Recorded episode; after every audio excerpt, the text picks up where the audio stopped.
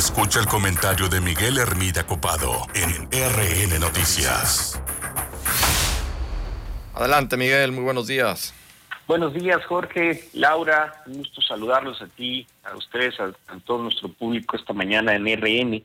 Fíjate que esta mañana eh, quisiera tocar el tema eh, de la propuesta de reforma a la ley de disciplina financiera y en general a los oídos sordos del presidente de la República de Morena eh, ante la crisis económica. Primero, desde organismos empresariales, dueños de pymes, pequeños productores y ciudadanos en general que perdieron su empleo durante la pandemia, todos, absolutamente todos, Jorge, han solicitado al gobierno federal activar un plan para atender la emergencia económica que se está viviendo en el país. Al inicio de la pandemia, el presidente López Obrador, durante uno de sus insípidos informes trimestrales de actividades y en plena pandemia, anunció un plan de reactivación económica que, entre otras cosas, incluía préstamos a los trabajadores del ISTE, los cuales no han sido ocupados. Tienen su sano juicio se endeuda en estas épocas. Eh, también se anunció apoyos de crédito a la palabra por hasta 25 mil pesos a pequeñas y medianas empresas y una serie de acciones que hasta el día de hoy no hay manera de evaluar su repercusión en la economía del país y el abatimiento de la crisis económica. Sin especular datos, eh, el INEGI proporcionó el informe trimestral sobre el Producto Interno Bruto de nuestro país. Este tuvo una caída real anual, es decir, comparando con el mismo lapso de tiempo del año pasado, el 18.7%. Repito, Jorge, el 18.7% es la contracción estimada de nuestro Producto Interno Bruto. Esta es la caída más fuerte desde que el INEGI tiene registro de este dato hace más de 33 años. Con datos también del Instituto Mexicano del Seguro Social, en el mismo lapso, abril, mayo, junio, se perdieron 1.181.000 empleos formales. Los desencuentros con las cámaras empresariales y el presidente de la República han sido notorios. La narrativa desde su púlpito, que es la mañanera, ha sido siempre que se rescataría a los más pobres y necesitados del país y no a los de arriba, es decir, a los empresarios. Esta misma actitud, eh, Jorge, Laura, han seguido las cámaras tanto de senadores como de diputados. Durante todo este lapso de pandemia, han sesionado, pero en la agenda legislativa de ambas cámaras controladas por Morena no se ha discutido tema alguno sobre la reactivación económica, ni apoyos a las pymes, ni siquiera medidas contracíclicas económicas que permitan paliar esta situación. Se han tomado acuerdos sobre la reelección de diputados, se votó la ley de amnistía sobre pretexto de liberar a presos que fueron objeto de ella. Hasta el día de hoy no conocemos uno solo después de tres meses que haya sido liberado con motivo de esta ley de amnistía. Literal, Morena ha legislado preparándose para las próximas elecciones del año 2021. En el próximo periodo de sesiones, los diputados habrán de analizar el presupuesto para el próximo año, el cual tendrá una sustancial disminución por motivos de la pandemia. No olvidemos que los efectos de la recaudación se mostrarán en su máxima expresión en el próximo presupuesto. Este año aún se cuenta con el Fondo de Estabilización, que no es otra cosa más que dinero ahorrado para poder, poder maniobrar este tipo de crisis económicas.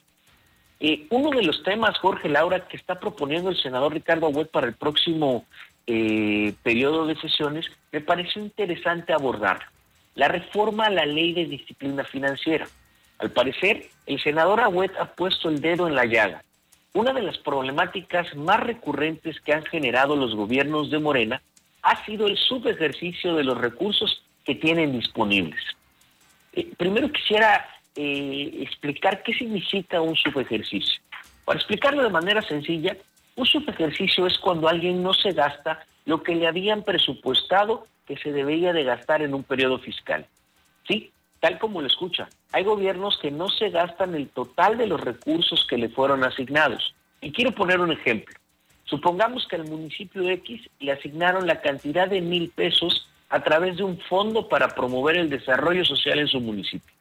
Bien, el subejercicio quiere decir que en vez de gastarse los mil pesos en la construcción quizá de drenaje, cuartos adicionales, estufas ecológicas o programa alimentario, el municipio solamente ejerció 700 pesos.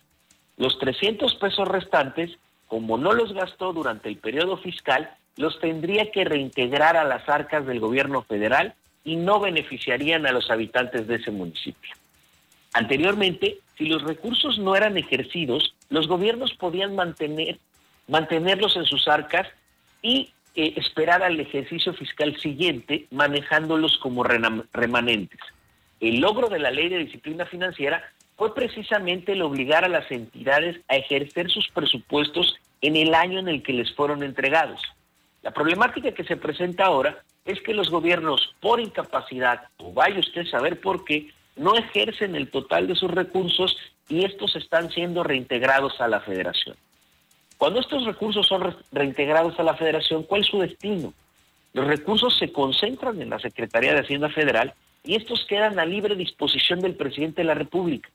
¿Se acuerda usted de aquella caja chica que tenían los gobernantes del PRI? Pues sí, querido Radio Escucha. Ahora el dinero que su funcionario, llámese gobernador o alcalde, no ejerza, se regresará a la federación y el presidente de la República lo podrá gastar en lo que él más considere pertinente.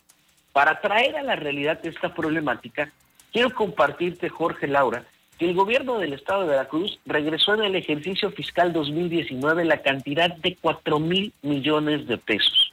Sí, escuchó usted bien, querido Radio Escucha, 4 mil millones de pesos que pudieron haber servido para mejorar la infraestructura escolar, comprar insumos hospitalarios, mejorar las condiciones de nuestras carreteras, generar programas de desarrollo social, introducir drenaje en colonias, pavimentación o la adquisición de patrullas.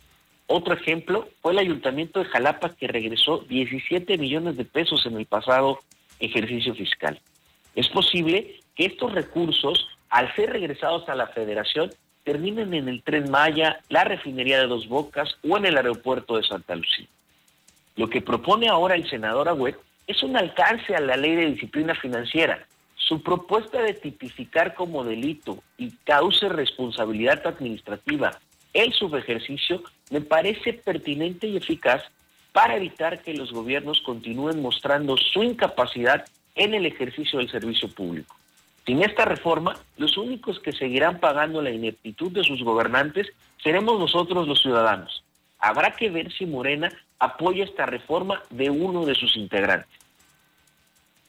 Miguel, que es un, es un análisis eh, muy bueno el que haces porque hay que conocer esto, hay que entenderlo más porque no es sencillo eh, para todos poder eh, acostumbrarnos a todos estos datos a todos estos números, lo que significa la terminología y sobre todo lo que significa este dinero también para la reactivación económica. Es decir, es un dinero que se tiene que utilizar para lo que viene, ¿no? Para, eh, como bien lo indicaste, ¿no? Para salud, para, para educación, para infraestructura, pero a la vez también sirve para que esto pueda ser detonante y reactivar, eh, un reactivador de la economía en nuestro estado. Sí, así es, son las llamadas medidas contracíclicas eh, que hoy sería, eh, eh, como bien lo mencionó al, hacer la propuesta el, senador Agüed, pues sería criminal regresar recursos a la federación cuando hoy se requiere que se contrate mano de obra veracruzana en las obras que se están generando por parte del gobierno del Estado, por parte del gobierno federal o por parte del gobierno municipal, y esto permite que la economía vuelva a echarse a andar. Si los gobiernos están mostrando una incapacidad al ejercer recursos y están regresando este dinero, pues evidentemente el dinero se va de Veracruz, se va de, nuestro municipio o de nuestro estado y no eh, genera su efecto eh, que nos permitiría reactivar la economía. Excelente análisis, Miguel, como siempre. Muchísimas gracias. Muchísimas gracias, Jorge. Buenos días, Laura. Gracias, buenos días. Muy buenos días. Estuvimos escuchando el análisis de Miguel Hermida Copado.